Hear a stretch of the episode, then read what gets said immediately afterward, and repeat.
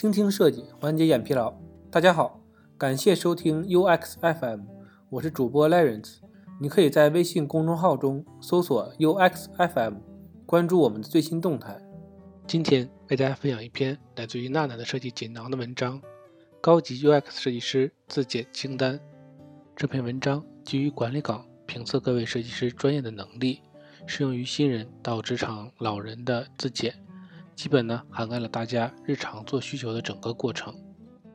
第一呢，接到需求，是否与需求方沟通获取有效的信息？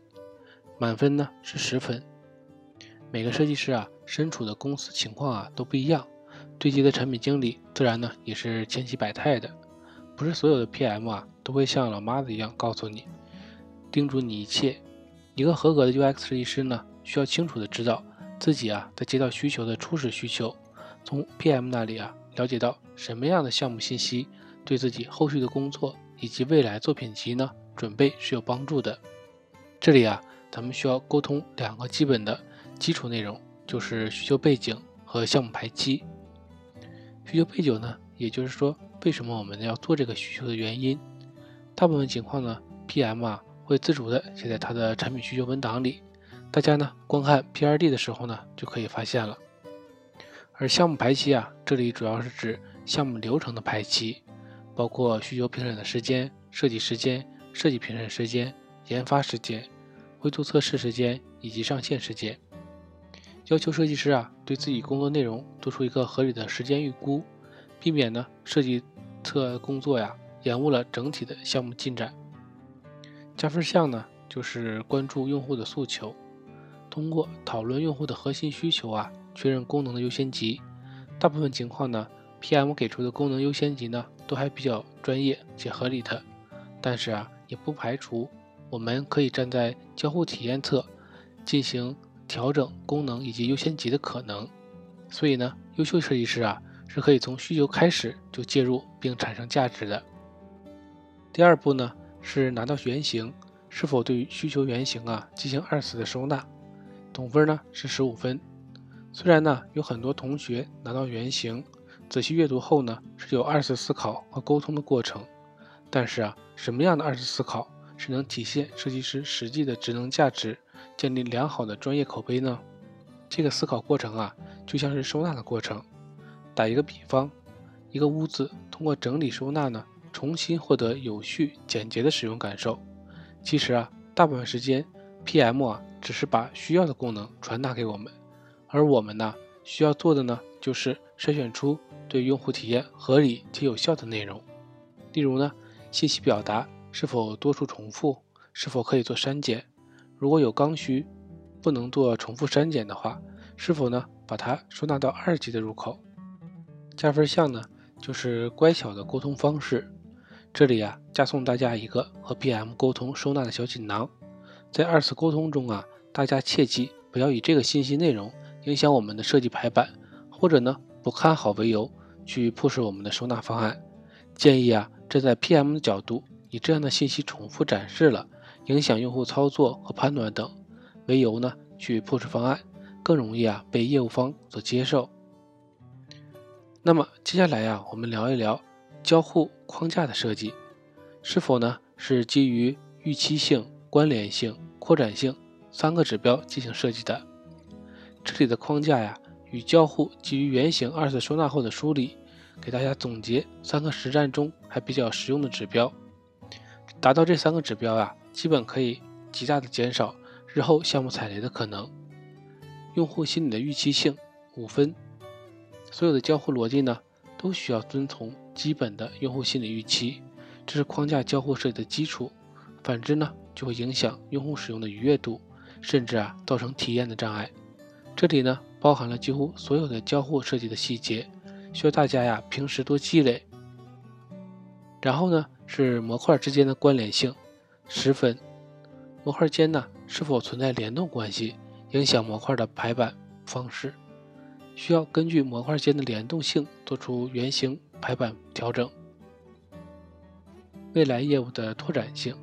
在现阶段设计框架上加入对未来业务的考虑，不仅呢可以大大减少开发与设计的周期成本，还可以啊灵性延续更多产品功能，减少啊用户对新业务的使用成本。举一个例子，我们呢现在做一款一对一的视频面试产品，在设计面试框架的时候啊，需要考虑是否未来会有多对多的群面业务。如果有呢，我们框架设计啊就需要尽可能的满足多对多的拓展性。第二点呢是关于信息设计，是否考虑动态场景。与信息限制这两件事儿，动态场景适配动态的数据，总分呢是五分。我们呢设计时出现设计稿很漂亮丰满，但是呢最后落地的页面啊却很现实骨感。主要原因呢就是在信息设计时啊没有充分考虑所有信息的动态展示情况。关于信息的限制，控制内容的展示，总分呢是五分。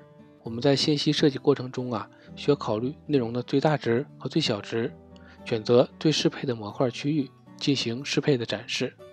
只要界面中有静态文本和图片出现的地方啊，从专业的角度来看呢，我们都需要对它进行限制。这其中啊，又分为运营模块和产品模块的信息限制。运营模块呢，比如热门推荐模块，主副标题最多多少个字儿；产品模块，比如能力标签，一行最多显示几个。多出的标签是折行呢，还是省略号处理？一、定义主视觉的方案，针对新增业务，是否正确认知要设计的产品类型与用户群适配的视觉风格？我们日常遇到的产品需求啊，不太需要重新定义视觉方案。这里针对的是从零到一新业务来说，我们需要啊，针对不同的产品类型匹配不同的主视觉方案。以经验来说呀。通常工具类的产品对视觉品质要求一般会偏高，而电商类的则相对更重视觉设计带来的业务影响。二、整体的视觉设计是否基于一致性、有效性、品质感三个指标呢进行设计？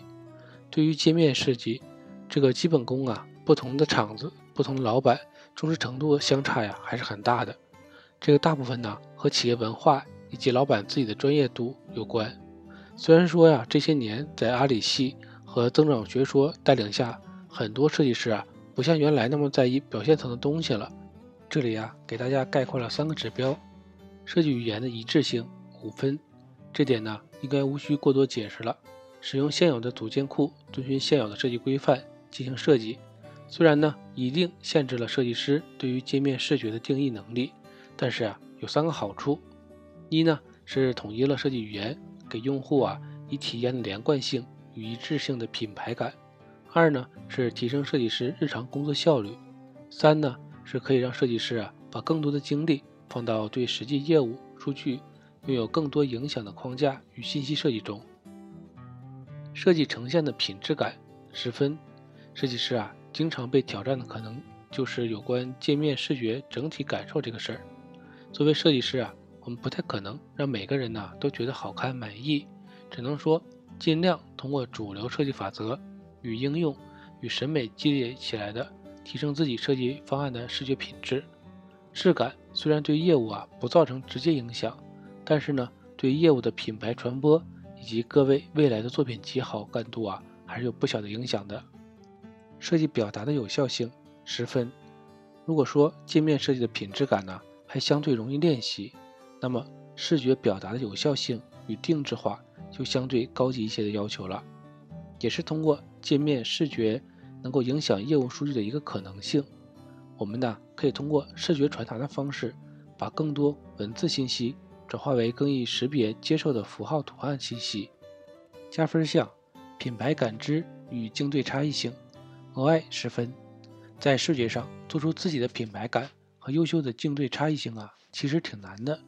这里的差异性啊，可不仅仅指的是改个颜色、加个投影那么简单，它传达的是两种完全不同的视觉品牌感受。在视觉设计过程中呢，我们很容易陷入无限的模仿流中。一般呢，看了某些竞品或者重量级的 App 之后呢，瞬间脑子里啊就只剩下一种既定的样式了。解决方案建议是：学会提炼品牌设计中 DNA，应用到界面设计中。学会偷师收集案例，将好的视觉案例啊做结合，这样呢就可以取长补短，进化出一个更加优秀的新形态了。今天的内容就到这里了，让我们期待下期的精彩内容。